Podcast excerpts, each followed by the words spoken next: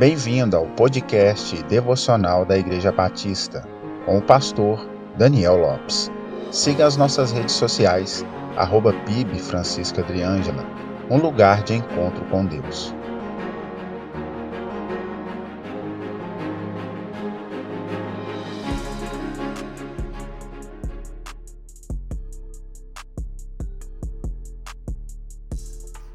No convívio humano é comum admirarmos as qualidades das pessoas e termos algumas como exemplo para a nossa própria vida. Isso faz parte do desenvolvimento humano.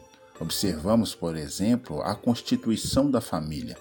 Os pais têm a responsabilidade de educar e instruir os filhos e serem os formadores do caráter deles desde a infância, inclusive instruindo-os nas verdades das Escrituras, como diz Deuteronômio, capítulo 6, versos 6 e 7, e Provérbios, capítulo 22, verso 6.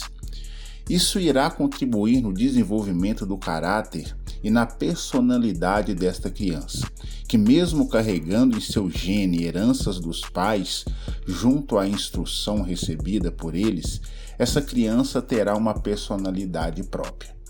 Existe um problema quando a admiração ultrapassa o limite e começa a entrar no campo da idolatria, do deixar de ser você mesmo para tentar ser quem você não é. É triste ver o esforço de tantas pessoas para ser algo que não tem nada a ver com a verdadeira essência e personalidade com que desenvolveram ao longo da vida.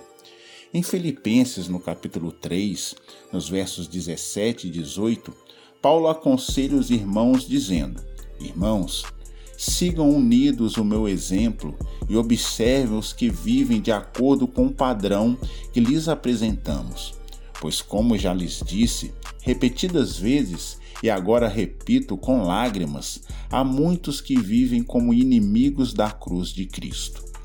Paulo não está aqui sendo soberbo, julgando ser melhor que os outros, mas vendo a falta de exemplos dos que se diziam cristãos, a qual o modo sensual de vida estava solapando a eficácia do Evangelho, o fez exortar os filipenses a imitá-lo e a outros que também viviam como cidadãos do céu.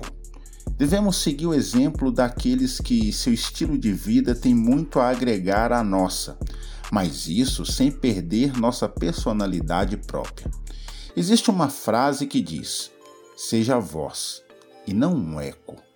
Não seja a repetição de algo ou alguém. Sua originalidade é exclusiva. Faça bom uso dela. Deus te chamou para ser voz e não um eco. Deus lhe abençoe.